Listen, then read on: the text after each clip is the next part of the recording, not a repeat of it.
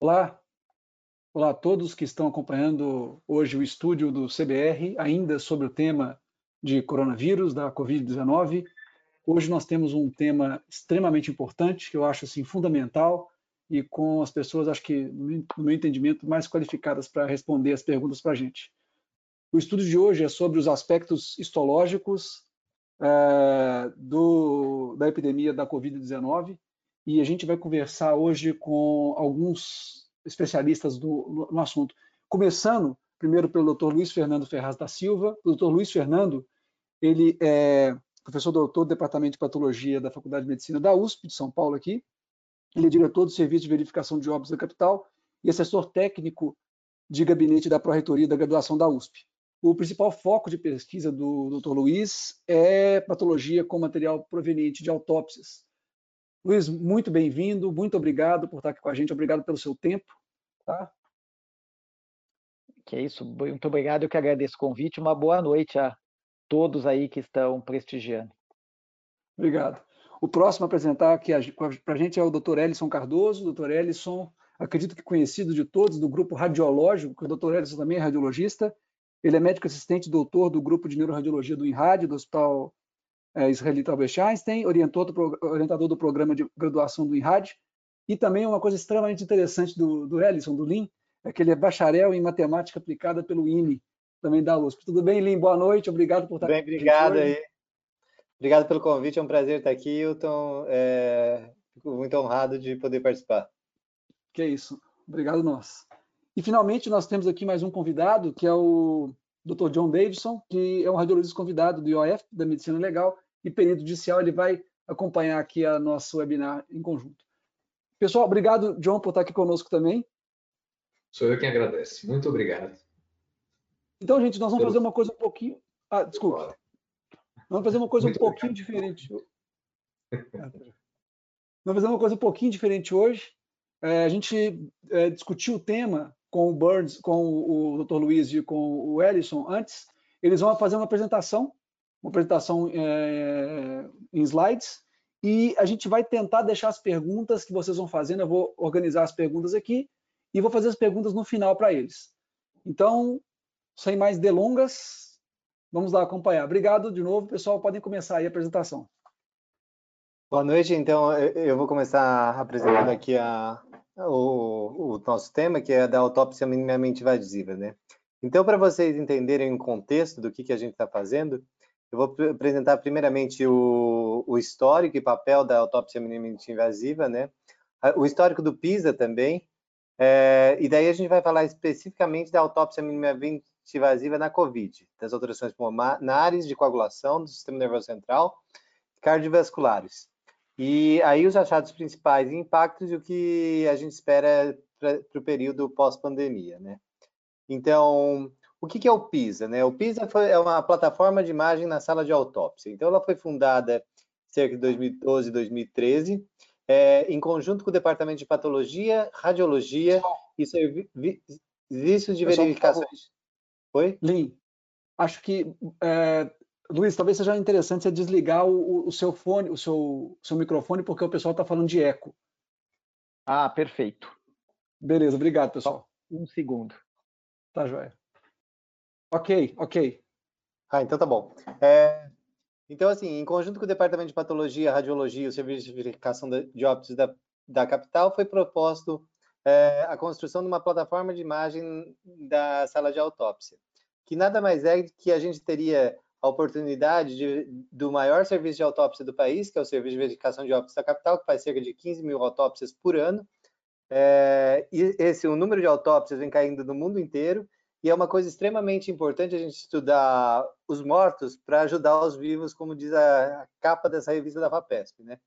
que a gente foi em, em 2015. Então, onde que está o piso? Aqui está a cidade de São Paulo, para quem não é de São Paulo, a, aqui que a gente está vendo o estádio do Pacaembu, e aí a gente aproximando é, essa vista aérea, a gente vai encontrar a Faculdade de Medicina da USP, que é exatamente aí. E a gente fica na, na porção de trás da Faculdade de Medicina da USP, aqui no, no, na, no subsolo, bem ao lado do, do, do SVO, que fica é, no andar térreo do, do edifício da Faculdade de Medicina. E aí, dentro da, da do, do PISA, né? Então, que está aonde está sendo apontado, a gente vai ter é, uma excelente infraestrutura para fazer a autópsia. Então, do, do, Serviço de Verificação de Óbitos da capital, que está no andar de cima, eles descem os cadáveres, a gente pode fazer o, o ultrassom, que tem um, dois aparelhos de ultrassom lá. A gente tem um tomógrafo é, multislice de 16 canais, que vocês estão vendo aí, e uma ressonância magnética de 7 Tesla. Além de salas para preparação de, do, do, dos corpos e tu, tu, tudo mais. É, o primeiro estudo que a gente fez aqui dentro do, de, dessa plataforma foi o BIAS. O que, que é o BIAS? Foi, é, uma, é um acrônimo para Brazilian Imaging Autopsy Study. E ele é, visava comparar a autópsia convencional da autópsia realizada por tomografia. Então, a gente é, podia fazer só a tomografia sem contraste, podia fazer a tomografia sem, contraste com biópsia, ou fazer uma angiotomografia e seguida de biópsias, né? Então, a gente fez 450 casos é, e a gente ganhou alguma experiência em ver as imagens pós-mortem, que é alguma coisa que é diferente da imagem em vivo. Então, pode passar o, o próximo. É, e a gente vai ter tipicamente achados relacionados à morte. Então, assim, esse daqui a gente observa uma tomografia de crânio do paciente é, que, que é, morto, né? Então, assim, a gente vê é, a hiperdensidade dos seios é, reto do seio da tórcula, que é um achado que é comum de ser observado e muitas vezes pode ser confundido com trombose. E muitas vezes a gente vê gás no interior de veias é, no, no crânio e em outros órgãos também. Pode passar o próximo. É, então, no, no, pulmão é comum a gente ter uma elevação do diafragma, a gente ter opacidades em vidro fosco na, e nas bases pulmonares, que isso daí se dá por, por, por estase, então, assim, é, é, bem comum a gente ter, e ter algumas atelectasias nas bases pulmonares. Pode passar o, o próximo.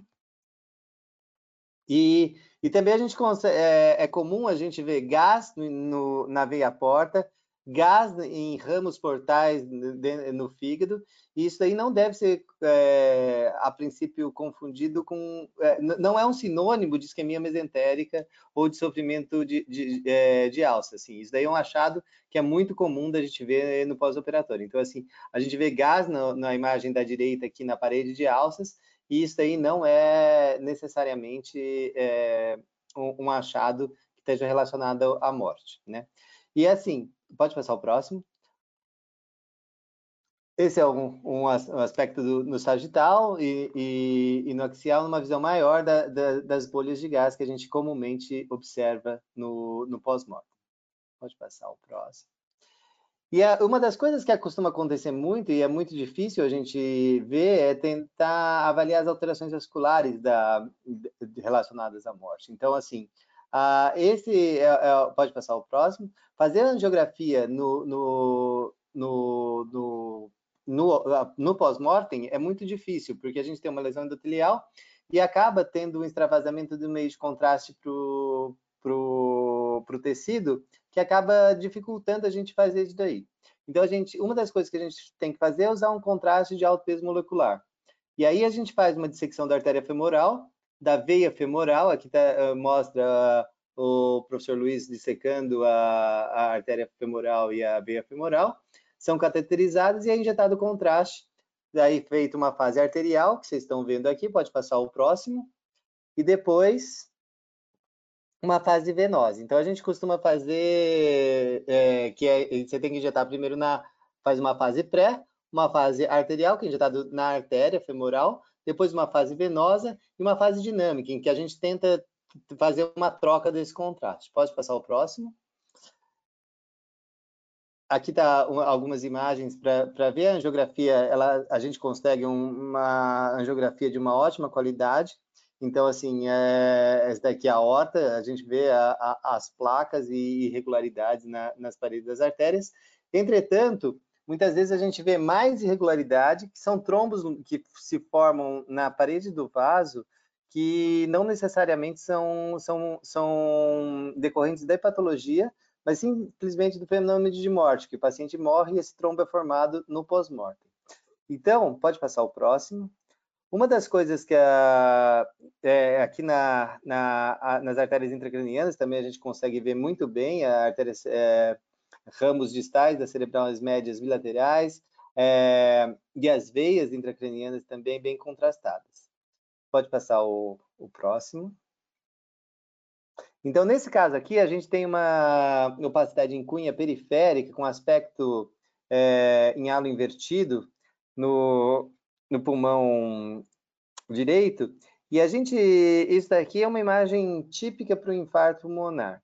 Então, quando a gente olha para, pode passar o próximo, é, para tomografia na janela de mediastina, a gente vê que tem um conteúdo hiperdense no interior da artéria pulmonar, que é um aspecto característico de trombo. Mas esse trombo, a dúvida é se ele formou no período antemortem e foi a causa da morte, ou se ele formou no pós-mortem e não é a causa da morte. Então, nesse caso aqui, a gente observa que em todas as fases da, da pode passar o próximo, da, da angiotomografia, ele não sai do lugar. Então, isso daqui é, uma, é um sinal que esse TEP, ele se formou no período antemortem, e a gente tem até um infarto pulmonar para confirmar isso. Então, esse achado é um achado importante. Agora, pode passar o próximo slide. Nesse outro caso aqui, a gente tem a, essa hiperdensidade da artéria pulmonar aqui na fase pré-contraste, e quando a gente injeta contraste, esse sombo ele, ele se move, né? Ele, ele sai do lugar, mostrando que isso daqui, embora a gente tenha trombos na artéria pulmonar aí que a gente consiga ver, a gente, esses trombos eles foram formados depois que o, que o indivíduo já faleceu. Pode passar o próximo. É, então, assim, muitas vezes a gente consegue definir a causa de morte já na tomografia. Então, esse daqui é um caso, o primeiro caso de um paciente que tem uma lesão óssea em saca bocada, a gente consegue ver essa lesão muito bem aqui e fazer, pode passar o, o próximo, a correlação com a peça anatômica é, de, uma, de uma forma muito didática que a gente consegue ver isso daí. Pode passar o, o próximo. Esse é um outro caso também ilustrativo de um paciente que teve uma de 49 anos que teve uma morte súbita em casa e a gente observa uma ruptura do miocárdio com tamponamento cardíaco e, de, é, e derrame pleural. Então, a gente vê é, um conteúdo bem denso no interior do saco pericárdico, que é compatível com, com, com um derrame pericárdico hemorrágico, um tamponamento cardíaco secundário ao infarto, que ele teve uma ruptura de ventrículo, por um, provavelmente por um infarto, né? Então, é, é, um caso bem emblemático esse daí, que a gente consegue definir claramente a causa da morte só pelo, pelo estudo tomográfico sem contraste. Pode passar o próximo. E agora eu vou passar a palavra para o professor Birds, né, professor Luiz, que, que vai, vai continuar os achados anatomopatológicos. Ficou os dois constrangidos de me chamar de Burns, mas é porque todo mundo só me chama de Burns. É, é, meu apelido desde o primeiro dia de faculdade, é por causa dos Simpsons. Então, eu não tenho nenhum problema com ele. Então, vocês fiquem também à vontade aí quando a gente for discutir, fazer uma, um, uma discussão é. para colocar o Burns aí sem muito problema. E, e pode, é... pode me chamar de Lin também, que, que também é a mesma história.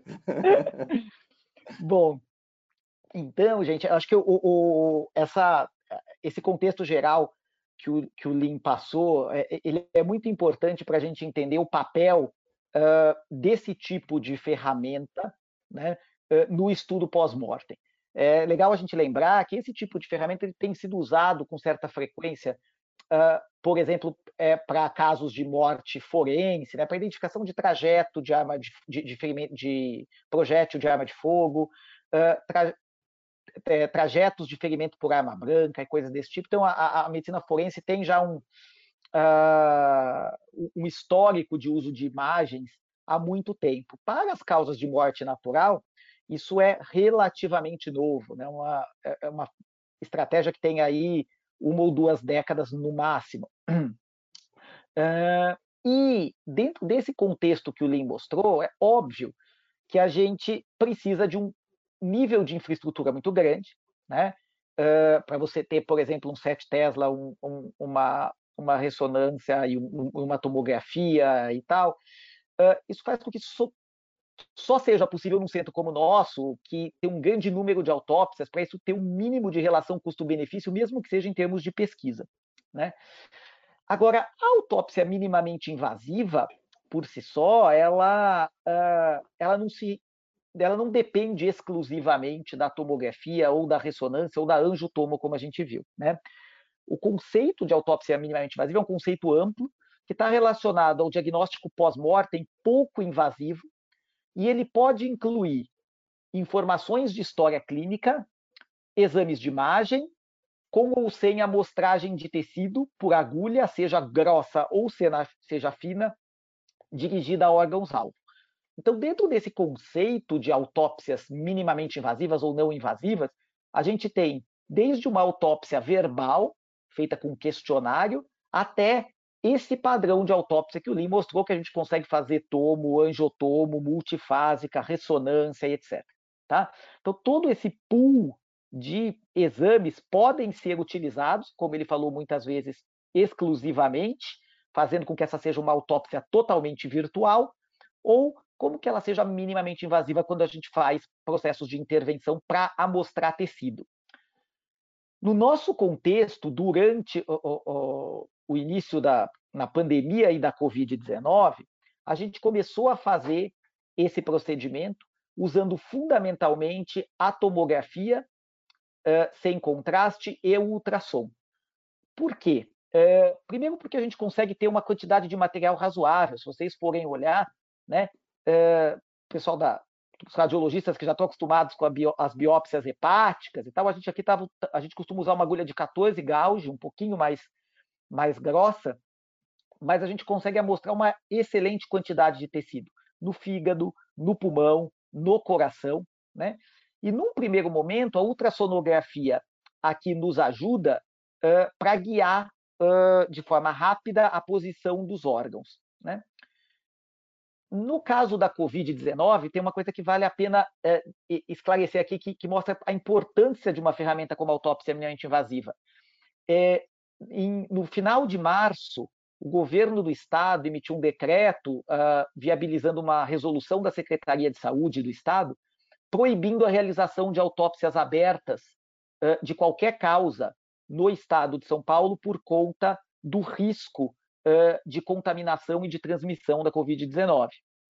Então, nesse sentido, nesse contexto, a nossa única forma de estudar esses casos era fazendo a autópsia minimamente invasiva. E aí a gente conseguiu estabelecer isso dentro do nosso centro, garantindo que a gente teria acesso a material, a tecido biológico, mantendo a segurança dos profissionais envolvidos no procedimento, né? Dando respostas rápidas para o corpo clínico, justamente para tentar ajudar numa doença que ninguém conhecia direito ou sabia direito uh, como que ia se desdobrar no nosso meio, e obviamente aquilo que é a nossa praia na área de patologia, que é investigar a fisiopatologia das doenças. Né? Então, o que a gente acabou fazendo foi uh, fazendo essas autópsias diretamente uh, na nossa sala do tomógrafo, a gente passou o ultrassom lá para dentro, fazia tomo, já fazia ultrassom, orientava com ultrassom a punção e a gente fazia a punção. Da onde foram coletados os materiais? Nós começamos o protocolo com isso aqui, ó: pulmões, coração, rim, fígado, baço, cérebro. Aqui não fazendo uma punção guiada por ultrassom, mas no cérebro fazendo uma punção uh, transesfenoidal, né? Pele também não com punção, mas com agulhas de punch, músculo esquelético, mucosa nasal e oral. Depois que a gente começou, outras perguntas surgiram. E hoje, além disso tudo, a gente está mostrando também tireoide, testículos, pâncreas, uh, gordura, tá? Então, essa coisa, como está sendo feito no ambiente, numa, num contexto de pesquisa, vai ampliando aí o nosso, o nosso protocolo. Só para vocês terem uma ideia, a gente tem mais ou menos hoje o, o, o, e aí nesse nesse contexto o que, que foi incorporado? Né? Então a ideia de fazer por ultrassom ajuda, porque é rápido, é prático. A gente fazer todas essas amostragens leva mais ou menos uns 35 minutos a 40 minutos, não é muito longo. Mas aí começaram a aparecer casos muito interessantes. Começou-se a discutir toda essa questão da trombose. Começou a aparecer potenciais casos de pacientes que eram é, melhoravam do ponto de vista respiratório, a gente tirava a sedação é, e a hora de estubar o paciente, ninguém conseguia estubar o paciente porque o paciente não acordava da sedação por algum efeito neurológico. E aí nós começamos então a incorporar isso com usando a tomografia com contraste para fazer um estudo melhor dos vasos e usando a ressonância principalmente para casos específicos que têm um, suspeita de alterações neurológicas, né? Então esse é o, o, protocolo mais ou menos que a gente desenvolveu uh, e que se a gente for pegar, embora tenha uma dificuldade do ponto de vista de tomo e ressonância para se replicar isso em outros locais, uh, replicar este modelo com um radiologista uh, num, no, utilizando e dominando ali a técnica do ultrassom, é muito simples fazer toda essa amostragem e ter acesso a esse tipo de material, tá? Então agora a gente vai comentar muito rapidamente uh, alguns achados importantes que a gente teve e a gente achou por bem fazer isso de uma forma integrada, buscando correlacionar, que é uma das forças desse método da, da autópsia minimamente invasiva, que é correlacionar o achado radiológico e o achado patológico. Então, o, a gente vai fazer um bate-bola aqui, eu e o Lin, a gente vai começar com o pulmão, ele passa um pouquinho da tomo, eu destrincho a patologia e a gente vai fazendo essa, esse bate-bola aí. Isso. O, o, o, essa daqui é uma tomografia que foi feita uma angiotomografia da, no, no pós-mortem, e é um, um, aspecto interessante que a gente tem que observar aqui, é que muitas vezes a gente tem extravasamento do meio de contraste para o interstício e para os alvéolos, né? Então, se a gente olhar aqui na fase pré-contraste, que, que o Burns está apontando aqui, a gente observa um parênquima normal na porção anterior. E aí, conforme a gente vai progredindo para a fase arterial, a gente observa uma atenuação progressivamente maior até que a gente tem uma opacidade em vidro fosco aí. Então, assim, quando a gente vai avaliar o parênquima pulmonar nesses pacientes na autópsia, a gente tem que fazer tanto uma, principalmente uma avaliação na, do parênquima pulmonar, mais na fase pré-contraste. E aí a gente observa algumas alterações que são é, características do, do, do, de padrão do, da, da Covid-19, que são opacidades de vidros foscos esparsas e bilaterais, é, por vezes com forma de pavimentação em mosaico, que a gente observa também é, é, coexistindo um espessamento septal nessas imagens, né? É... Lembrar, né, Link, infelizmente a gente não consegue pedir para o nosso paciente respirar, né, e fazer a apneia inspiratória para fazer a tomo, então. E, e, e, uma das ideias que se teve dessa ideia de tentar respirar é de, de, de, colocar, entubar e colocar, fazer uma ventilação artificial, mas assim, o risco de contaminação no contexto da Covid é muito grande. Então, assim, uma outra coisa que a, que a gente observa é que o pulmão aqui, como vocês podem ver, ele tem uma, uma dimensão bem menor no eixo crânio-caudal por, por atelectasia por essa elevação do diafragma, que é, também é comum no pós-mortem. Então, a gente tem que avaliar isso é, com, com, é, nesse contexto.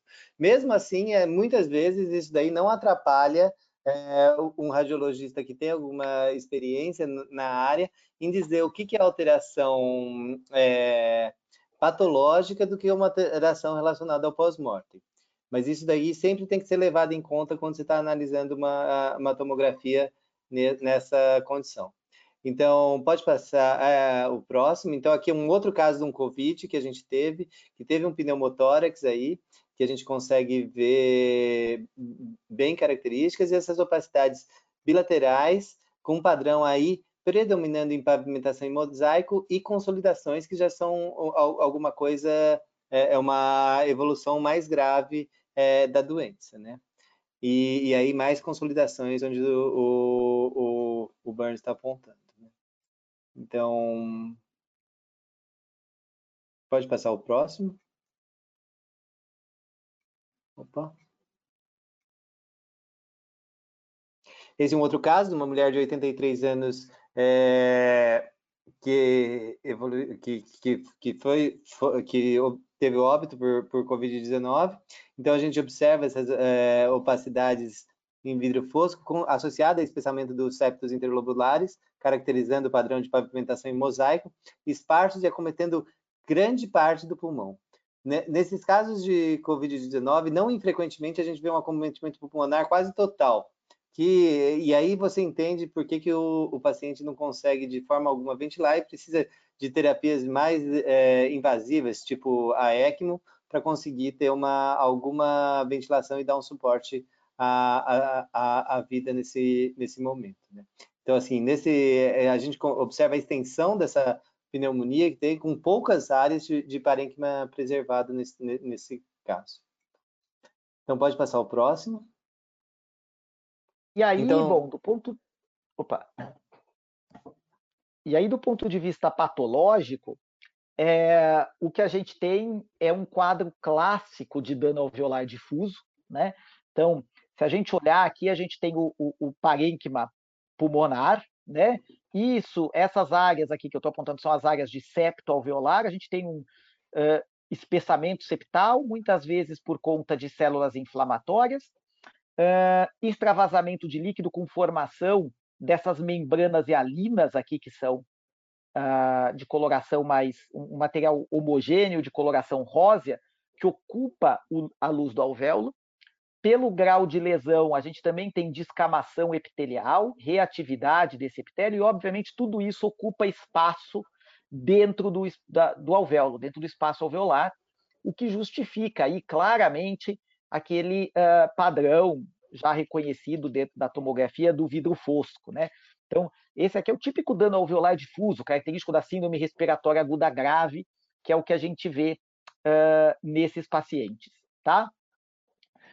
Obviamente, existem graus e graus. Aquele caso anterior, um quadro um pouco mais leve. Esse caso, uh, uma área muito mais comprometida. Então, se a gente for olhar, olha, isso aqui é o septo alveolar, ou o que sobrou de septo alveolar, e a luz do alvéolo, que seria isso aqui, opa, que seria isso aqui, está cheia de células epiteliais reativas e proliferadas, aquelas membranas hialinas e um monte de hemácia.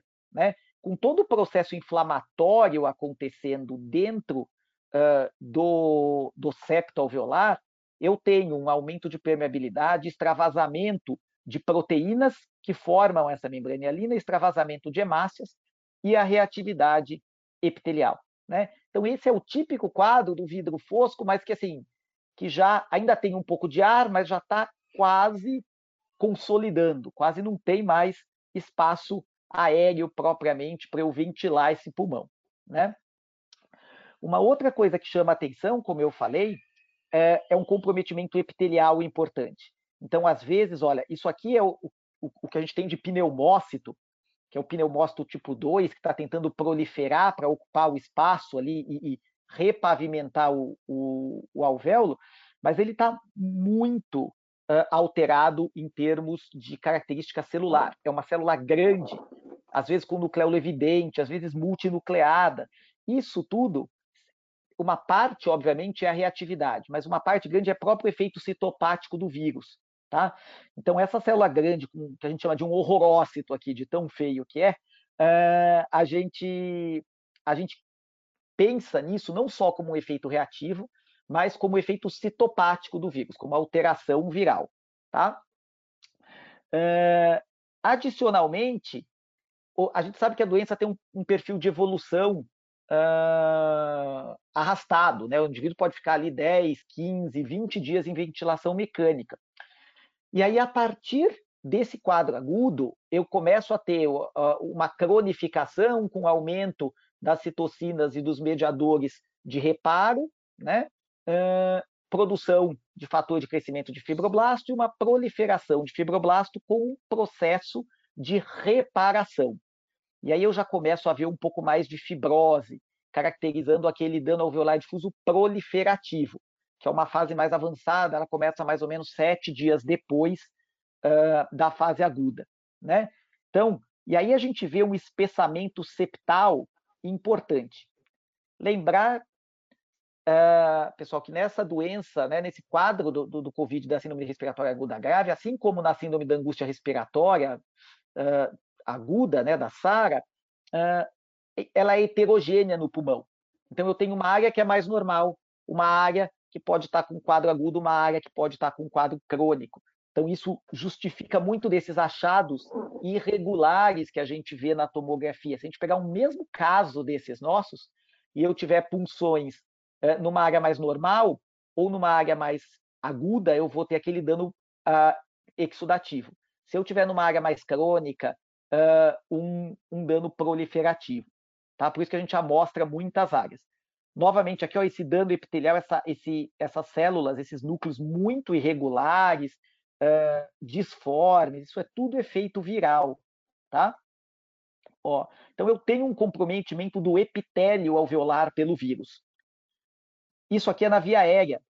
Olha a metaplasia escamosa que a gente faz na, na, na via aérea. Né? Então, obviamente, isso compromete clearance mucociliar. Se a gente juntar isso aqui comprometendo clearance mucociliar com uma ventilação invasiva, naturalmente a gente vai pensar num quadro de, de redução dos mecanismos de defesa e, eu já volto nessa imagem, um potencial comprometimento bacteriano secundário. Então, não é incomum nesses pacientes a gente encontrar pneumonia bacteriana secundária. A gente encontrou na nossa casuística de mais ou menos uns 40 casos até agora, a gente tem infecções secundárias em pelo menos 50% deles, tá? Uh, um outro achado que é muito interessante é que esse uh, o vírus ele não tem um efeito só sobre o epitélio alveolar, ele tem um efeito também sobre o endotélio, tá? Então, na barreira alvéolo capilar, ali no pulmão, além de eu comprometer o epitélio, eu comprometo o endotélio. E quando eu tenho um comprometimento endotelial, isso naturalmente faz com que a célula endotelial deixe de ser uma célula anti coagulante para ser uma célula pró-coagulante. Ela libera fatores trombogênicos e eu começo a ter a presença de trombos, como esses daqui, tá? Ó, e esses trombos são trombos que são formados em vida. A gente consegue diferenciar isso, o Lin falou sobre a questão da mobilidade. Aqui a gente consegue ver microscopicamente porque esse trombo, quando ele é formado em vida, ele tem uma reação junto ao endotélio, ele fica bem grudadinho no endotélio. Tá? É isso que faz com que ele não mexa durante as duas fases. Isso foi um aspecto tão importante que a gente uh, estava se discutindo se essa seria uma via, né? Você usar anticoagulante seria uma via, e a gente conseguiu com esse estudo demonstrar o, o substrato patológico de que sim havia trombo nesses vasos, né? E havendo trombo nesses vasos, uh, isso ensejou aí uma discussão grande dentro da comunidade médica, inclusive com o início de protocolos clínicos usando uh, anticoagulação para pacientes graves, já em quadro de dispneia. Né? Então, a gente vê aqui ó, esses vários exemplos desse trombo. Uh, o padrão inflamatório chama bastante atenção, porque ele não é um padrão inflamatório exudativo tão exuberante como é, por exemplo, nos outros casos de influenza ou de como H1N1 ou influenza A, né? Uh, ou como é em outras síndromes de angústia respiratória do adulto uh, de causa bacteriana. A, o padrão inflamatório do COVID é um padrão que tem um grande componente de linfomononucleares e não tem tanto neutrófilo uh, por aí. Então, parece ter mais um efeito de, sobre o epitélio e o endotélio do que um efeito puramente inflamatório. Tá?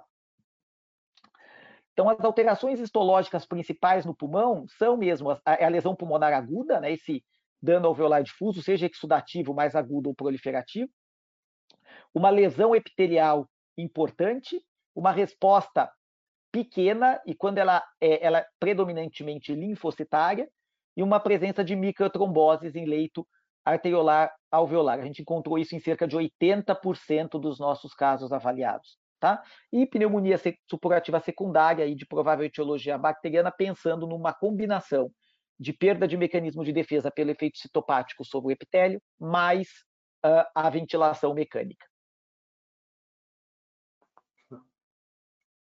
Então, esse é um outro caso aqui que a gente viu e que esse daqui é um caso de Covid que o exame tá abdominal tá normal. Então, assim, um aspecto que é interessante dessas imagens é que a mesma forma que o, a gente observa aquelas opacidades em vidro fosco, o pâncreas aqui, a gente se observar a cauda do pâncreas logo à frente do rim é, esquerdo aqui, a gente consegue ver que ela está pequena. E quando a gente injeta o contraste, ela fica grande, o pâncreas fica é, é, maior, né? Ele ganha volume e fica mais heterogêneo. Então, assim, isso aí não deve ser confundido com uma pancreatite. Então, assim, sempre a gente tem que olhar para isso como uma, um, uma tomografia normal, um achado normal do pós-mortem. Pode passar o próximo, por favor.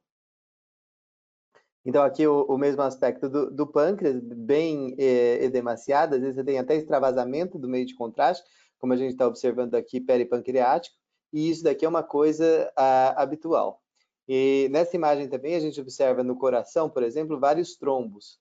E isso daí provavelmente são trombos formados no pós-mortem, né? Tá bom? Pode passar o próximo. Nesse caso de COVID, é, seguindo as alterações vasculares que o, que o, que o Burns comentou, da lesão endotelial e a formação de trombos, a gente observa trombos tanto na, em, em, pequenas artérias como em grandes artérias. Então, assim, aqui a gente tem um infarto do é, hepático, né, que mostra uma hipocontrastação de, de aspecto cuneiforme, né, e a gente consegue é, delinear claramente isso daí na, no estudo tomográfico. Pode passar o próximo. A gente vê a autópsia desses casos, a gente vê duas principais alterações no fígado, né?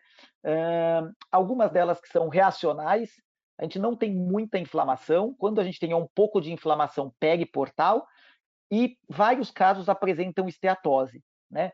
Lembrar que dislipidemia, obesidade são fatores de risco para a gravidade da doença, né? Uh, então, são doenças que também podem cursar com esteatose, mas não é incomum a gente ver mesmo nos quadros reacionais de pacientes não diabéticos, por exemplo, dos hipertensos, que vão a óbito, eles também acabam tendo um tanto graus variáveis de esteatose, aí pensando numa resposta inespecífica do fígado a essa reação sistêmica. Né? Um outro quadro interessante são essas alterações reativas do choque que a gente vê também aqui perto de uma veia centrolobular, né? Uh, a gente pegando o lóbulo hepático, a veia porta estaria, o ramo da a tríade portal estaria aqui nesse, nesse canto, a gente vê os hepatócitos normais até essa região, e depois uh, uma degeneração desses hepatócitos com uma uh, congestão, né, que é o da zona 3 ali do, do fígado, que é o que a gente chama, ou centro lobular, que é o que a gente chama do fígado de choque ou do fígado reacional, que acontece em quadros de reação inflamatória sistêmica ou de choques uh, distributivos em geral. Né? Alguns outros achados abdominais que foram interessantes. Uh, isso aqui é uma imagem histológica do baço, isso aqui é a arteríola. Para aqueles que ainda lembram daquele momento, daquela época traumática da anatomia e da histologia na faculdade, a gente tem perto do ba, da, das arteríolas hepáticas, é comum a gente ter um manguito de linfócitos, né, que, é a polpa, que forma a polpa branca do baço nesses pacientes, a gente tem uma depressão dessa polpa branca, a gente tem muito menos linfócitos, a gente tem um ou outro aqui, ó, mas perto das arteríolas está muito depletado, o que, de certa forma, conversa com esse aspecto que a gente viu de redução, de uma resposta inflamatória não tão exuberante uh, no, no parênquima pulmonar desses casos que foram a óbito. Né? Então, pode ser que num quadro muito grave você tenha aquela tempestade inflamatória inicial e depois isso é meio consumido e depletado. Né? Outros órgãos abdominais que a gente tem, então o rim, a gente tem desde alterações inespecíficas, aqui a gente vê uh, áreas de fibrose do glomérulo, isso aqui era para ser um glomérulo, não é mais, é um monte de fibrose, uh, com túbulos atrofiados, aqui um vaso mostrando um espessamento da íntima, isso aqui é bem típico de um rim crônico. Lembrar que esses pacientes, muitos deles têm complicações do diabetes ou da hipertensão que podem levar a esse quadro crônico. Agudamente, a gente vê muitas vezes necrose tubular aguda, tá? Isso é um achado importante porque a gente sabe que nesses pacientes graves com Covid, a gente tem cerca de 30% dos pacientes em UTI que acabam precisando de diálise.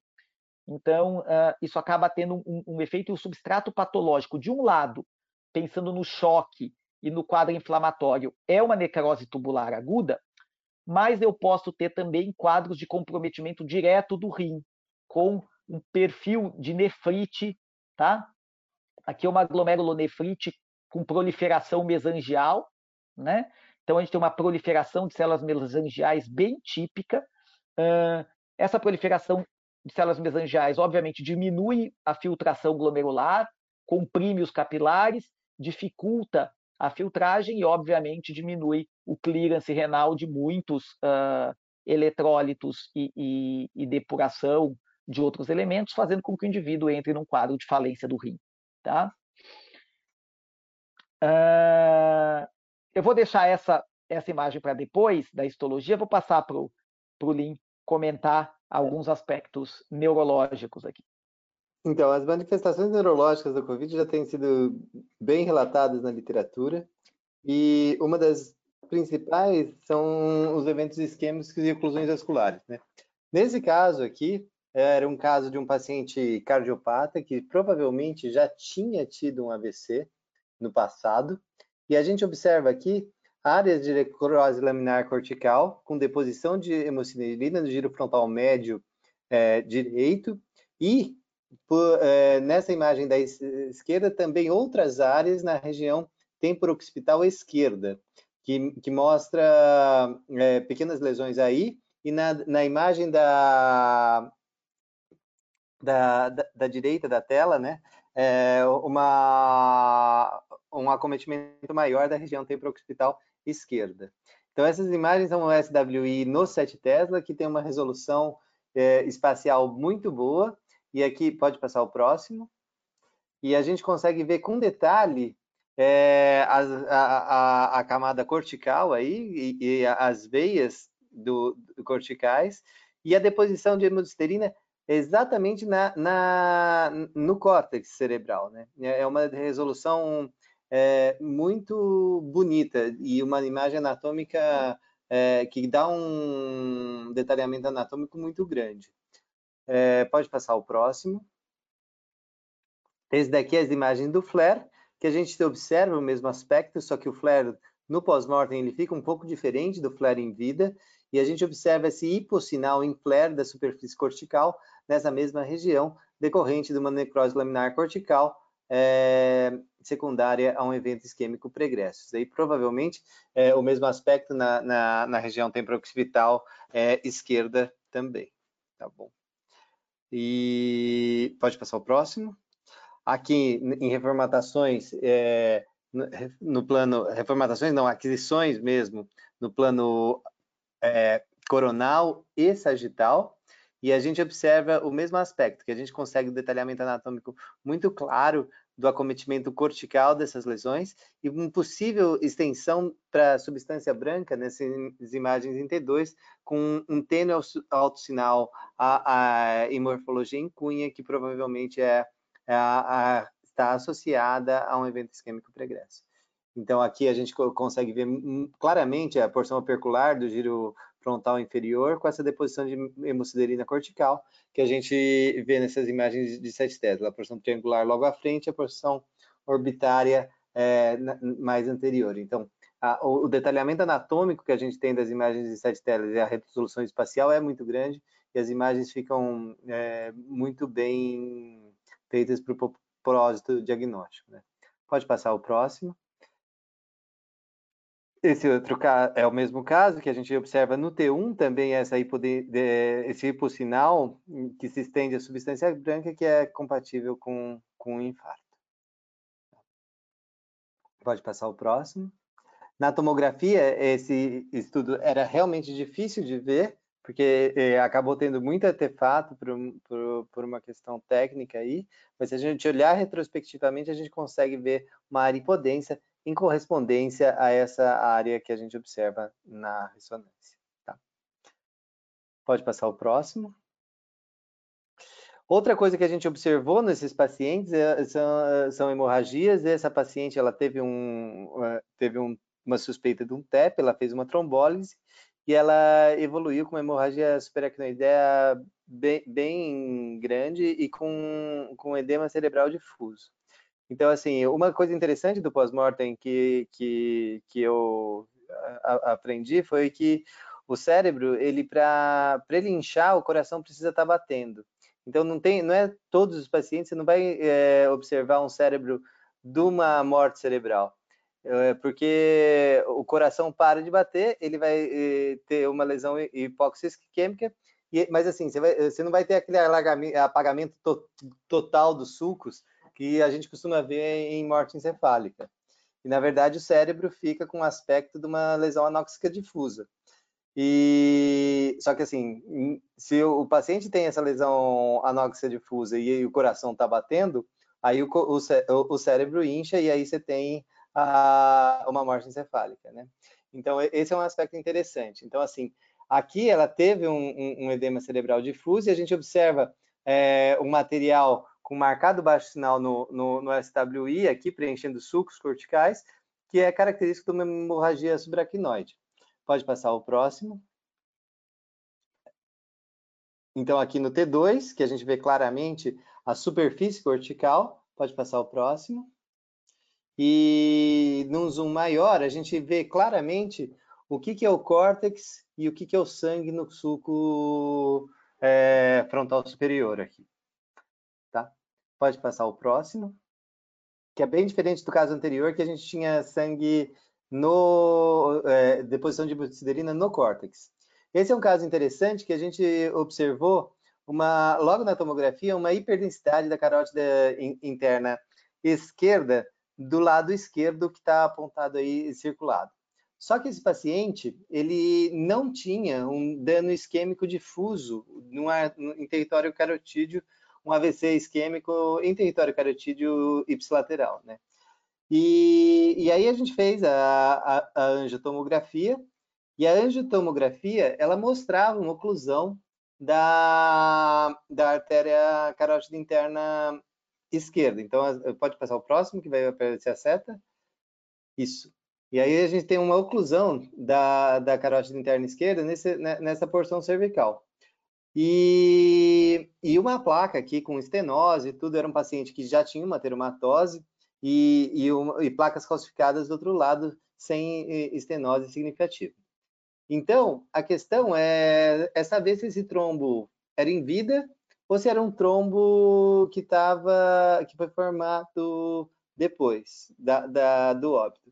A gente, depois de muita discussão a respeito disso, a gente acredita que esse trombo ele tenha sido formado é, logo antes do indivíduo falecer, porque de forma que porque ele, ele ficou muito claro, tanto na tomografia sem contraste, ele não se mexeu nas, ao longo da, das fases do exame, e é, o que acabou a, a, a, acontecendo é que ele não tinha um infarto. Então, assim, isso deve, deve ser, ele deve ter ocluído essa carótida num período logo antes dele morrer. E aí ele ocluiu e veio a falecer sem ter o, o, o, o infarto cerebral.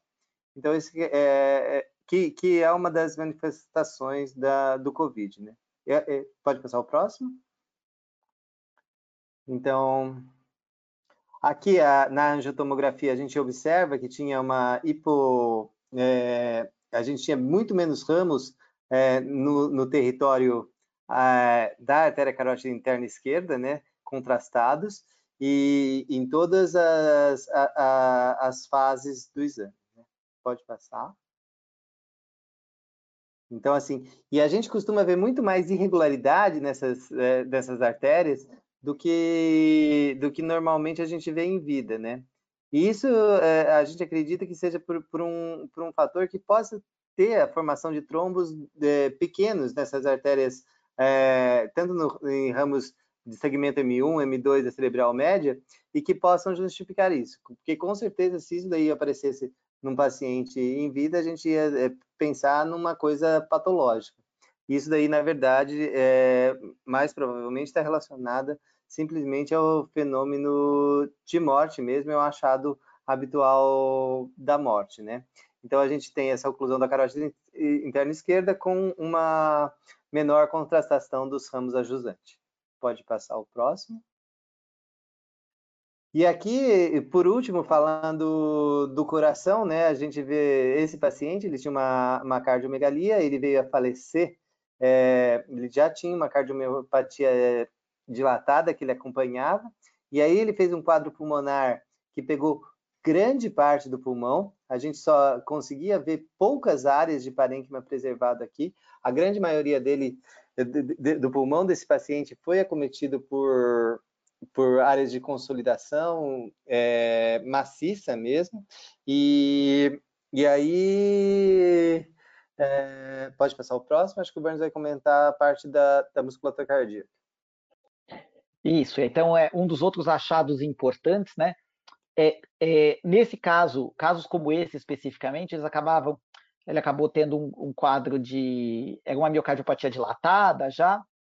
Uh, isso pode ter alguns efeitos crônicos, então a gente tem vários casos de pacientes hipertensos que já tinham quadros de CC, em que eu tenho situações como essa, uma hipertrofia das fibras miocárdicas e muita fibrose, né? Então, mostrando aqui uma área de um provável infarto antigo do miocárdio, tá? Uh, com um, um, processo compensatório de hipertrofia que não, não foi suficiente para manter a função, acabou descompensando uh, num quadro de insuficiência cardíaca. Mas é interessante notar que em alguns casos em que a gente tem visto, por exemplo, derrame, pleo, é, derrame pericárdico e falência cardíaca aguda, uh, existem já casos na literatura e nós temos na nossa casuística ao menos três casos que já têm uh, um perfil de miocardite, tá? Uh, de infecção e de destruição pelo vírus da, da, da fibra miocárdica, causando então aí algum grau de comprometimento. Interessante que em alguns desses casos, principalmente em pacientes mais jovens, a gente vê essa miocardite e esse paciente apresenta-se normalmente clinicamente com um quadro muito mais cardiovascular, de, de disfunção cardiovascular do que de disfunção respiratória uh, necessariamente, tá? É, o músculo cardíaco não é o único comprometido. Isso aqui é uma biópsia daquelas do músculo esquelético que a gente tem feito, e a gente vê, olha, uma área de degeneração de fibra muscular esquelética, com bastante célula inflamatória em volta, né, mostrando aí um, um, um perfil uh, de miosite, de destruição do músculo também pelo vírus, que faz sentido se a gente pensar no músculo esquelético e músculo cardíaco como sendo alvos de destruição dentro desse processo. Isso pode também explicar parcialmente uh, esses quadros de mialgia muito intensa que a gente tem nos pacientes graves de, de uh, Covid-19. Né? Então, juntando esses achados outros, a gente tem, pegando ainda alguns achados cerebrais, né, a gente tem aumento de células da microglia, tá? Uh, uma satelitose, que a gente chama, uma proliferação de células gliais, que pode uh, está relacionado a algum aspecto reacional. A gente tem, tem muitas pessoas estudando a, a, o papel de possíveis encefalites virais nesses quadros. Nós temos dois casos que estão uh, em estudo mais aprofundado, fazendo uh, exames de PCR e imunistoquímica para tentar identificar in situ o vírus. Uh, linfonodos torácicos com hipoplasia linfóide, similar àquela depressão que a gente viu no baço, uma medula óssea com retardo maturativo. Então, parece que o sistema imune, depois de ter uma tempestade inflamatória, tem um tilt e uh, começa a não funcionar direito. Né? Às vezes aparece ainda adrenalite focal, edema testicular, tem um ou outro caso que a gente tem de orquite, mais ou menos 2 a 3%, uh, e alterações crônicas relacionadas às comorbidades, como essas que eu mostrei do comprometimento renal ou do comprometimento cardíaco secundário. Né? Então, é, é, dentro desse, desse aspecto, é, é, interessante a gente, a gente lembrar e a gente notar que a autópsia minimamente invasiva ela acaba funcionando aqui como um procedimento seguro, de fácil execução, eficaz na representação dos tecidos e que, fundamentalmente, possibilita a gente estudar o mecanismo fisiopatológico e dar substrato patológico uh, e morfológico para o raciocínio clínico, né? que tem sido o nosso maior papel, na verdade. A gente tem feito dentro do complexo HC reuniões uh, quinzenais discutindo casos de interesse e que possam ter uh, algum aprendizado em termos de conduta. Né? Então, uh, casos como esses de trombose, ou casos que foram tratados ou não com corticoide. Enfim, a gente tem tentado trazer essa discussão para correlacionar os achados clínicos e terapêuticos com os, os achados patológicos dentro desse processo. Né? Então, no fim das contas, a gente tem como relevância tanto o diagnóstico como a fisiopatologia, mas fundamentalmente a base para uh, as implicações terapêuticas. E a pergunta adicional que nunca quer calar, né, como, assim como muitas coisas nessa pandemia, é, elas foram deflagradas pela pandemia. Né? Eu, como professor universitário, tá, fico brincando aqui que a USP ficava é, se batendo para modernizar, para usar ferramentas online, tarará, tarará, tarará, até que chegou a pandemia e botou todas as resistências foram caídas, na verdade. É, isso mudou muitos paradigmas, né? o paradigma do home office, tudo. Para radiologista, radiologista estava até quase acostumado, né, começar com o home office, né, essa coisa de você ter um parque que você consegue ver imagem à distância. Patologista agora começou a ver tudo que é lâmina escaneada para poder ver de casa. Os hospitais começaram a comprar scanner de lâmina desesperadamente. É, mas isso serve também para autópsia minimamente invasiva. Quer dizer, a gente está num contexto, pela primeira vez no nosso meio, a gente sempre fez muita autópsia minimamente invasiva como pesquisa, mas se a gente é, a gente está numa situação que, se não fosse a autópsia minimamente invasiva, a gente não estaria estudando esses casos. Então, é provável que isso mude o paradigma uh, em termos de uh, demonstrar a relevância desse método, não assim, para a gente também, óbvio que a gente vai continuar fazendo autópsia convencional depois, mas para um local em que você não tem condições financeiras de montar um serviço de autópsia, ou não tem volume suficiente, ou não tem especialista suficiente, você pode ter um sistema de fazer autópsia minimamente invasiva, de amostrar uh, e aí mandar esse tecido para fazer lâmina e, e análise em, em, outros locais. Né?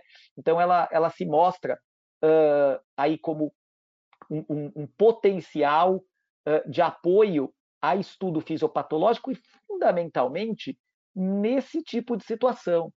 Né? Quando a gente tem uh, epidemias, pandemias, isso ajuda muito. A gente usou, por exemplo, uma outra situação que a gente usou muito a autópsia minimamente invasiva foi no, no, recente surto de febre amarela que a gente teve em São Paulo. Né? A gente começou a fazer autópsia por ultrassom, é um caso que não precisava de autópsia, porque você já tinha o diagnóstico, mas a gente solicitou a família para fazer, como era minimamente invasiva, a família aceita mais fácil, a gente coletou o material, a gente conseguiu identificar o vírus por PCR também no fragmento hepático. Então, mostrando que isso pode trazer aí uma série de oportunidades, seja para a identificação de novas epidemias e pandemias de forma rápida, para dar uma resposta rápida, seja como ferramenta de estudo para hospitais e centros de pesquisa que não têm condições de ter um centro de autópsia. Enfim, e, e a partir daí são novos horizontes que vão ser traçados depois desse, desse ponto, tá certo? É, obviamente, nada disso se faz sozinho, né? Então, a gente tem aí uma equipe gigantesca de pessoas que envolve radiologistas, patologistas, uh, a, gente tem, a gente até da odontologia por causa das questões orais, toda a equipe técnica do PISA, entrevistadoras que falam com as famílias, os laboratório de patologia de autópsia que cuida das análises moleculares, a parte histológica e uh, o próprio serviço de verificação de óbitos da capital. Tá? Acho que era que era isso, gente. Queria agradecer e acho que a gente está à disposição aí agora para as dúvidas e considerações. Né? Bem, parabéns, pessoal. Putz, é, acho que foi incrível, foi muito ilustrativo. Eu, particularmente, apesar de trabalhar no mesmo lugar que vocês, eu ver essas imagens dinâmicas assim, de tomografia e de ressonância com essa qualidade é fica uma coisa de assustar. Bem, o pessoal aqui, na verdade, tem uma pergunta aqui que fizeram e eu falei que ia fazer para vocês assim, quando, a, o exame é realizado com quantas horas do óbito do, do paciente que vocês fazem o exame? É, depende bastante. Como nos casos do HC, é, em geral, é, a gente tem um túnel que liga o HC, o nosso convidário no HC ao, ao serviço de verificação de óbitos agora, então é, é uma coisa rápida. Normalmente, o intervalo pós-óbito desses exames, com casos do hospital, é de 4 a 8 horas, tá?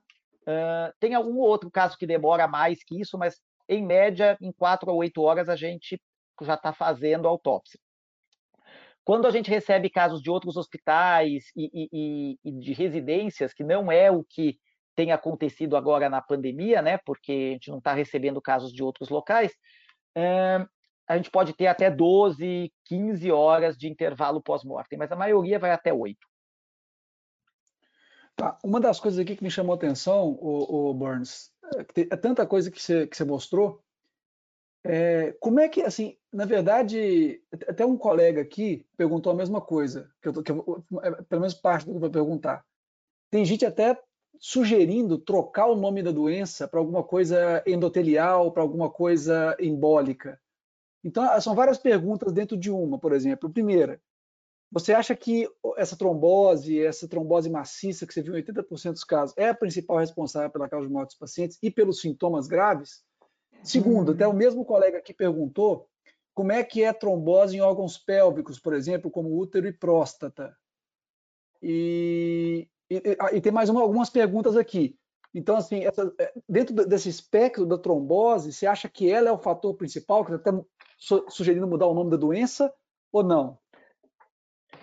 É, olha, não, eu acho que é, não dá para gente, a gente mudar o nome da doença ainda. Eu acho que assim, ela é, ela é fundamentalmente uma doença res, ela é fundamentalmente uma doença respiratória, uh, mas eu acho que ela tem dois, ela tem sim um componente vascular e endotelial maior do que o que a gente vê nas demais, né?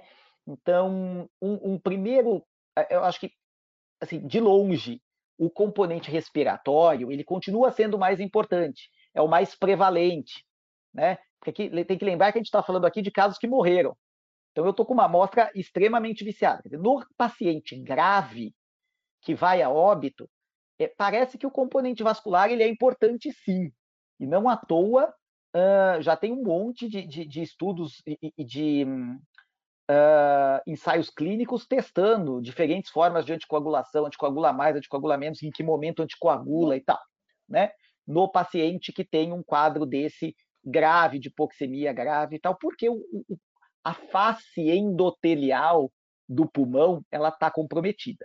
Mas eu acho que ainda não dá, assim, não dá para a gente desprezar o efeito respiratório, que sim é muito importante, assim como a gente vê no H1N1, como a gente vê no influenza A, só que aqui ele é muito mais exuberante e tem esse comprometimento endotelial. Então, esses dois fatores, a exuberância mais o componente vascular, é, na nossa interpretação patológica, traz a, a doença para um outro patamar de gravidade, o que explica os percentuais mais altos de mortalidade, de complicação de internação de UTI do que a gente tem para um H1N1 ou para uma influenza A, por exemplo. Né? Se a gente pensar, inclusive, uh, também em termos de do impacto disso com associado à, à contagiosidade. Então, não acho que a gente precise mudar o nome da doença, mas eu acho que a gente tem que estar muito esperto, porque o, o aspecto vascular é importante. No pulmão, particularmente, quando a gente pega em outros órgãos, a gente achou trombose em outros órgãos, mas o percentual é menor. Né? Comentei com vocês que a gente achou mais ou menos 80% ah, de, dos casos com trombose em pequenos vasos do pulmão. Quando a gente pega uh, outros órgãos, como por exemplo o rim, uh, o percentual é menor, tá? É da casa de 20% no máximo. Uh, próstata e, e, e, órgãos genitais, a gente não não a gente não tem no nosso protocolo próstata, a gente não biopsia nem a próstata, nem útero, nada. O que a gente tem é o testículo, que a gente tem dos nossos uh, 27 casos, acho que são homens, a gente tem dois que têm pequenas tromboses uh, em pequenos ramos testiculares. Mas aí parece muito mais um quadro de CIVD mesmo, de coagulação intravascular disseminada, enfim, como um, um, um terminal. Né? Deixa eu só uh, aproveitar para responder uma dúvida adicional que eu vi no, no, no, chat. Se em oito horas o trombo pode ser por estase ou pós-morte, assim, a partir do momento que o indivíduo morre, a gente pode ter a, a formação do coágulo pós-mortem, que é esse trombo pós-mortem aí tá? Então, sim, em oito horas eu posso ter quadros uh, de trombose pós-morte, por isso que isso que o, o, o Lin comentou na angiotoma é importante. Agora, na biópsia, a gente consegue separar, porque se eu tenho aquela formação de fibrina e aquele trombo, e ele está aderido ao endotélio, quer dizer que aquele processo aconteceu em vida. porque eu dependo da reação entre o endotélio, a reação do endotélio para fazer com que eu tenha trombose em vida. No pós-mortem, só a estase faz coagular. E aí eu não tenho uma linha de adesão ou de interação com o endotélio. Então a gente consegue é, separar essas duas coisas na microscopia. E quando a gente está falando de trombose aqui, a gente está falando tudo uh, uh, em vida, né? Só, outra coisa só um comentário do, ah, claro, do, claro. do... Então, porque é, é, a, como, como, o Burns falou, né, eles, eles conseguem ver a, se, a, se, o trombo foi, se formou em vida ou, em, a, ou se formou após a morte, né? E assim, uma das conclusões do, do Bias, eu acho que é, é importante da gente passar para o pessoal que está assistindo aí, é que os métodos eles são complementares. Então, assim, a tomografia muitas vezes ela vê muitas coisas que numa autópsia convencional a gente não vê, por exemplo, lesões ósseas, é, eventualmente um pneumotórax, hemorragias abdominais, que muitas vezes a gente consegue ver o pneumotórax só que quando o patologista abre o, o tórax para ver pulmão, entra o ar. E aí, tinha antes, já, já, entendeu? Então, assim, é, o que acaba acontecendo é que os métodos eles vão se somar. Então, assim, se você puder fazer a, a virtópsia e depois fazer a autópsia convencional, você vai ganhar a acurácia diagnóstica no método como um todo. Tá? Só esse comentário. Uma coisa que estão perguntando aqui também, Burns, que isso aí eu tenho um, interesse direto, é sobre esteatose. Viu, Olim? Você e o Burns às vezes podem ajudar aí. É, como, é que tem, como é que é o papel da esteatose, que o pessoal está falando aqui que está vendo nas tomografias, e como é que é o papel do vírus na esteatose? A gente sabe que o paciente mais obeso tem uma maior chance de morrer, vírus tem um papel na esteatose ou seria mais uma consequência, uma causa que esses pacientes vão morrer mais porque eles têm esteatose e são obesos? O pessoal está perguntando aqui também. Puta, um milhão de dólares para essa pergunta também. É... Tinha muita na febre amarela. A febre amarela tinha muita esteatose nos pacientes, eu lembro. A febre amarela tem muita, porque você tem um efeito direto uh, do vírus no fígado, né? E eu acho que o que o que vai ajudar a gente a resolver essa pergunta é um trabalho que a gente está fazendo nesse momento, que é um mapeamento. A gente conseguiu recentemente, junto em parceria com os colegas do Instituto de Ciências Biomédicas, produzir um anticorpo de imunistoquímica para o vírus. Então, a gente vai conseguir identificar in situ, né? Então, vai fazer o PCR e a identificação in situ do vírus, e a nossa ideia é que, com isso, a gente consiga identificar se há infecção das, uh, dos hepatócitos pelo vírus, né, qual grau de infecção dos hepatócitos pelos vírus, e até tentar identificar se, por exemplo, com a imunistoquímica, as células que estão esteatóticas, elas têm um comprometimento, uma infecção, um quadro de comprometimento viral maior ou não. Agora, a gente tem que lembrar que a esteatose, muitas vezes, nesses casos, ela pode acontecer primeiro pela comorbidade, Segundo, pela resposta inespecífica que o fígado tem, que gera esteatose nas alterações metabólicas próprias associadas ao quadro de choque, ao quadro uh, de ambiente de terapia intensiva, de quadro de um paciente grave. Né? Então, é muito difícil uh, uh, definir. Considerando que a gente tem um pouquinho, né, é, é bem comum nesses casos aparecer um pouco de infiltrado inflamatório periportal, assim, o meu chute, ele ainda é um chute, porque a gente não tem respostas ainda, é que sim, a gente deve ter vírus uh, navegando aí por esses hepatócitos. Talvez não tanto quanto na febre amarela, porque o tropismo é claramente maior pelas vias aéreas, mas observando o que a gente viu até agora, eu não duvidaria se aparecesse um tanto de vírus aí, principalmente eh, em um padrão, um perfil específico de casos. Perfeito. A gente tem aqui umas perguntas também do pessoal que fez, e é pessoal mais do pulmão aqui, tanto o Alan Felipe quanto o Marcel, Marcel Kennigan Santos. É, os dois estão perguntando sobre pulmão. O primeiro pergunta sobre Burns, como você diferencia lesão endotelial nos capilares de lesão epitelial nos alvéolos pulmonares? E como você coleta o material orgânico sem o exame interno do cadáver?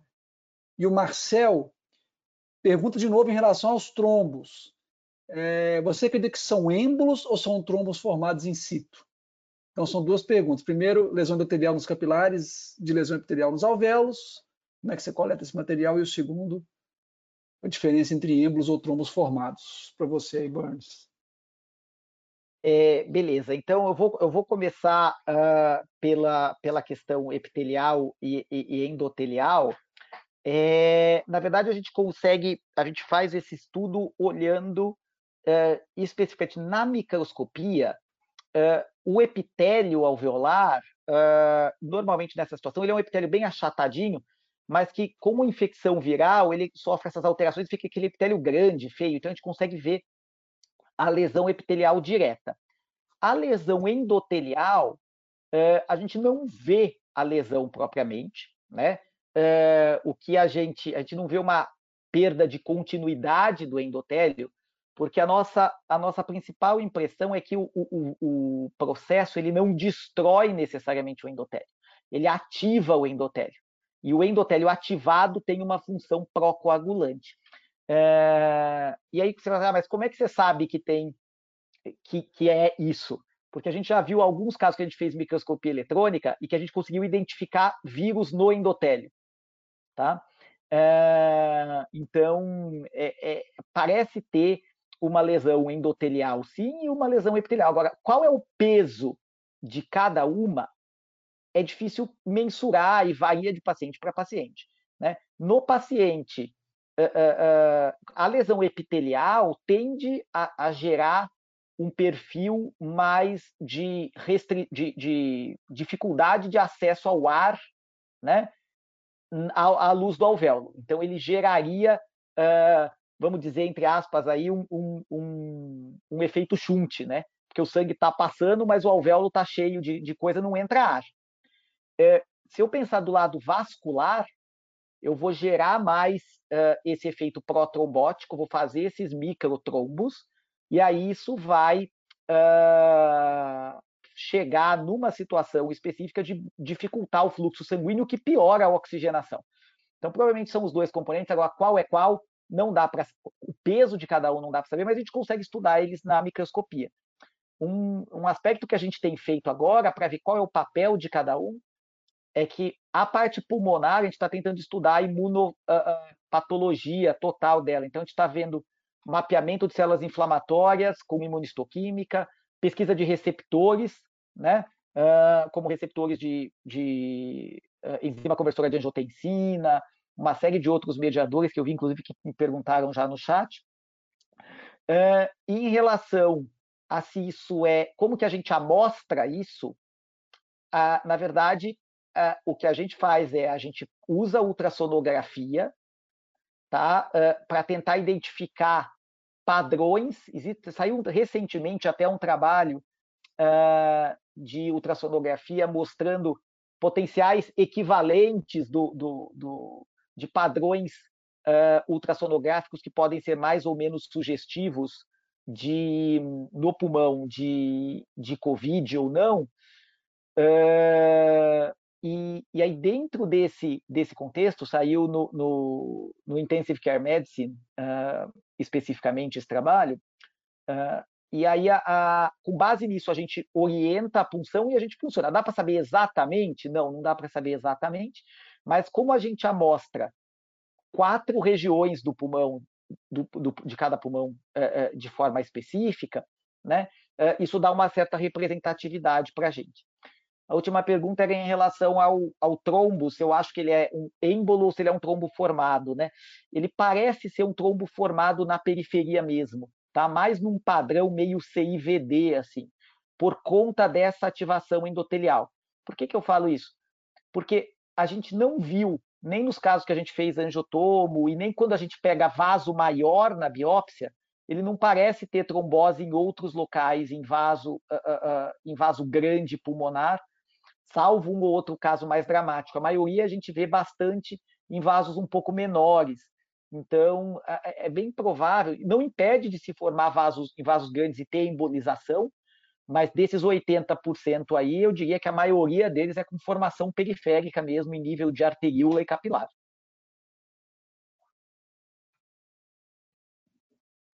Ótimo. É, tem um colega aqui que eu, eu, desconfio que ele deve ser patologista também, porque as perguntas que ele está tá fazendo aqui são bem, bem, bem interessante. Olha, é, ele pergunta, é, porque ele colocou o nome, está no YouTube, colocou o nome que ele ROP, OPI. É, Burns, vocês já estudaram o papel do PAI-1, seus níveis e tempos de morte da doença? Não sei, não sei o que é isso.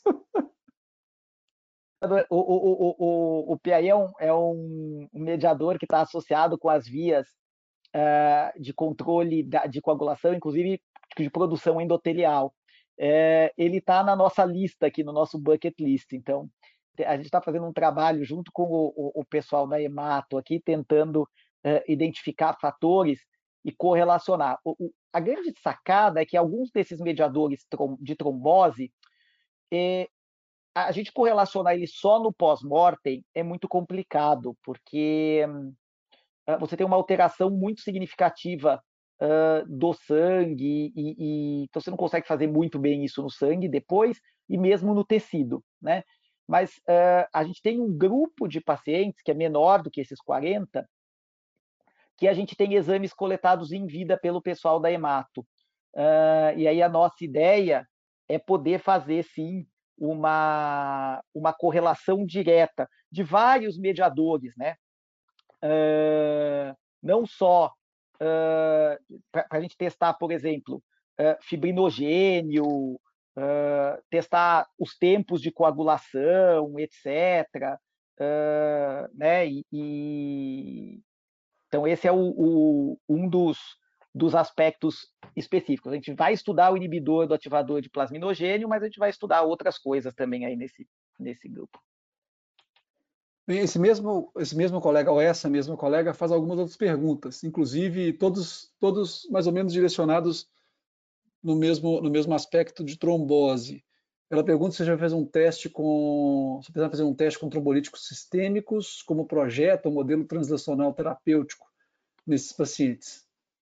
Ah, boa. Essa pergunta é para você fazer para a Eonara Negri, que é uma das, das entusiastas que está coordenando alguns estudos do, do siglo. Assim, a gente ainda não fez nenhum, nenhum modelo terapêutico. Eu brinco que eu, eu, eu, eu solto a bomba ninja, eu solto o, o, aspecto fisiopatológico e patológico e deixo os clínicos uh, se matarem em relação ao que, que eles vão propor ou não, porque a pergunta é muito difícil. Assim, a gente ainda não fez, não.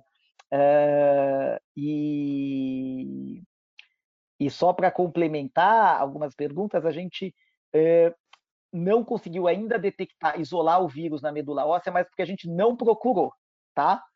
Uh, a, gente ainda, a, a, gente fez a biópsia, mas a gente não, a gente está correndo ainda desse dentro desse mapeamento, a gente está priorizando algumas áreas, mas a, a medula óssea deve entrar nessa nessa brincadeira, e o perfil histológico do trombo uh, é bem parecido. Na verdade, é muito difícil de diferenciar na autópsia esse trombo de qualquer outro trombo uh, de CIVD e de que é o que acontece em síndrome antifosfolípide ou em outras síndromes pró-coagulativas, só do ponto de vista morfológico, tá? Para a gente é tudo meio parecido, não dá para a gente ter esse, uh, esse nível de detalhamento, não eu acho que ela ainda colocou, ele ou ela, não sei, ainda colocou ainda se o trombo analisado na autópsia é do mesmo perfil histológico dos visualizados nas mostras por catástrofe de, de anticorpo antifosfolípide aqui. Isso, essa que eu falei, que, é, que a gente não tem, a ah, gente sim, não consegue, sim, só pelo verdade. aspecto morfológico, a gente não consegue, a gente não consegue saber. Bem, Burns, antes de a gente terminar, porque a gente, nossa, a gente está aqui já mais ou menos uma hora e vinte conversando sobre isso, e assim, eu estou vendo aqui as pessoas, o número de pessoas assistindo tem, tem se mantido estáveis, ou seja, está dando muito, tá dando muito ibope, mas o tempo urge. Uma das coisas que me chamou a atenção com isso, e, chamando o nesse também, com, com Bias, é como é que, assim, o que, é que vocês aprenderam no, no, panorama geral? Eu sei que já falaram sobre isso, mas tem casos que hoje em dia você acha que dá para falar assim, olha, eu não preciso nem fazer nem a mostrar esse paciente, porque a imagem da tomografia já resolve o que a gente precisa. Ou, e a outro, outro lado, vamos supor, é, se você fala assim, nossa, será que eu, tô, eu perdi muita coisa de não a, abrir o paciente e ver todos os órgãos, ou seja, a tomografia e a ressonância perdeu alguma coisa que só a biópsia veria? O que vocês aprenderam com baias e o que vocês acham que vai ser o futuro aqui, é, usando tanto radiologista quanto patologista, para a gente fechar a nossa, o nosso webinar. Tá. Então, é, tem uma colega radiologista nossa, a Juliana Lobo, que está em Sinop, no Mato Grosso, e ela teve dois casos lá que ela, que ela e começou um estudo, né, que talvez venha progredir agora, de fazer, que foi motivado da seguinte forma. Ela tinha um paciente que chegou no pronto-socorro e para fazer uma autópsia em Sinop, você tem que mandar para Cuiabá e leva mais ou menos umas oito horas de carro para você fazer essa transferência, né? E aí o que aconteceu? Ele estava com uma dor abdominal há uma semana já, não estava melhorando e, e tinham pedido uma toma no pronto socorro para ele. Ele morreu na esperando para fazer a tomo. E ela falou: "Ah, por que não fazer a tomo e a gente tentar ver se a gente consegue descobrir a causa mortis aqui?" Que a gente não tem condições de levar isso daí pro, é, e já resolveu o, o caso agora, né? E assim, esse caso tinha uma, um, um, abdômen agudo obstrutivo com um pneumoperitônio, uma peritonite, e ela conseguiu dar, pelo menos a, a causa sindrômica, a causa da, da obstrução não foi, ficou muito elucidada, mas assim, de tal, mas assim, você conseguiu partir de uma, de uma morte não definida para uma definição pelo menos sindrômica de ter um abdômen agudo obstrutivo barra perfurativo com, com pneumoperitônio. E, e aí outro caso que ela fez lá também era um outro paciente que teve uma morte súbita e chegou em parada no pronto-socorro. E ela tinha um, um aneurisma de aorta é, com uma dissecção e tamponamento cardíaco. E assim, muitas vezes, é, isso daí a, a gente acabou não progredindo por, por, por, uma série de questões aí, mas assim, esse estudo a gente ainda quer fazer de colocar a, a autópsia é, virtual, ou talvez minimamente invasiva, e fazer biópsias dessas, é, dos casos que a gente não conseguir definir só com a imagem, é, e tentar utilizar essa ferramenta como uma melhoria do, do, do controle de doenças, de, de saber do, a, as causas mortes, que é, uma, que é fundamental para guiar políticas de saúde no país. Então, como as autópsias vêm reduzindo progressivamente em todos os países as autópsias abertas, essas técnicas de imagem e, e, e até mesmo de, de autópsia minimamente invasiva, com muitas vezes outra frente que tem sido tomada, eu acho que o, que o Burns pode falar mais sobre isso, é de fazer em ultrassom à beira-leito também. Então, assim, o paciente morre no hospital, em vez de ser transferido para o hospital, para um serviço de autópsia, ele faz uma autópsia minimamente invasiva guiada pelo ultrassom à beira do, do leito e onde as biópsias são feitas no próprio leito, né? Então, acho que é, esse é o caminho que a gente enxerga para o método aí.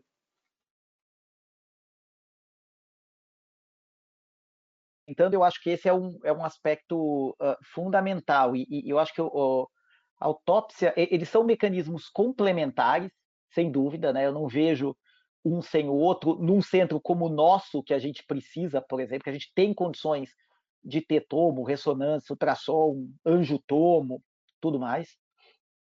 Então, me parece muito, muito razoável ter uma combinação, é, mas é óbvio que ele pode servir como alternativa em muitas situações. Né? Como esse caso que o Lin comentou, a gente está trabalhando uma ideia de fazer à beira do leito, a gente tem um projeto, inclusive, científico já aprovado para isso, que foi atropelado pela, pela Covid-19 aí na, na, na brincadeira. É, então a gente, a gente até pensou em fazer esse trabalho da Covid direto no hospital, mas com toda a questão uh, de contaminação, de dificuldade de tentar restringir o acesso ao covidário no HC, a gente acabou uh, optando por fazer lá embaixo mesmo no, no, no, SVO, mas existe essa ideia de tentar usar outras formas. Então é, é aquilo que eu comentei mais ou menos no começo, quer dizer, desde uma autópsia verbal, até uma autópsia uh, com tomo, ressonância, ultrassom, etc., e até uma autópsia aberta, se você tiver condições, é, eu acho que o perfil dessa autópsia minimamente invasiva é você trabalhar melhor e conseguir fornecer melhores informações, seja para o sistema de saúde, uh, através de melhor identificação de causas de óbito, onde você não tinha essa possibilidade antes, seja para melhor compreensão do processo fisiopatológico, como acontece nas instituições de pesquisa, nos hospitais acadêmicos, ou mesmo nos hospitais que seu corpo clínico quer responder uma pergunta médica importante, até uh, situações de controle de qualidade né, do serviço hospitalar. Você pode usar isso para fazer controle de, de, procedimento, de sangramento pós-operatório, de um monte dessas coisas, de deiscência de sutura. Enfim, tem um monte de exemplos aí de, de aplicações da autópsia minimamente invasiva que a gente enxerga que é, num futuro próximo, eu sempre bem falo, não, não, esse negócio, os meus, eu falo com os meus colegas radiologistas, eu falo, não, esse negócio de morto não é comigo.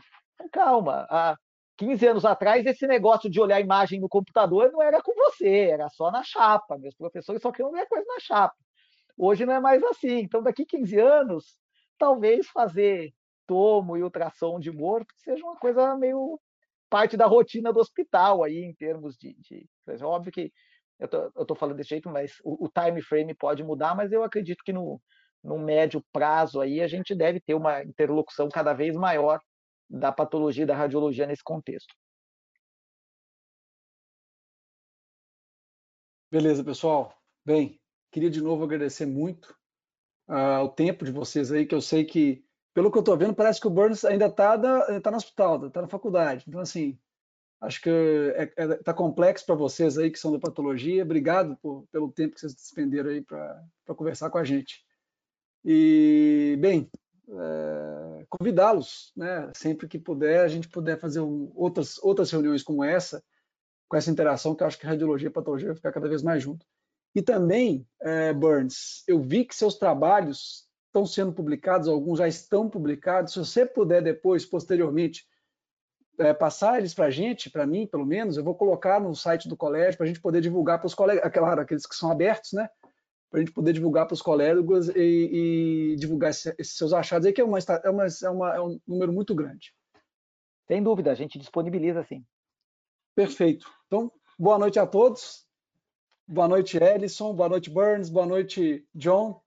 E eu espero noite, a gente. Obrigado pelo convite aí de novo. Foi um prazer aí. Obrigado. Boa noite. Boa noite. Obrigado, muito obrigado. Obrigado. E até o próximo estúdio, pessoal. Boa noite. Até. Tchau, tchau. Boa noite. É, tchau, tchau.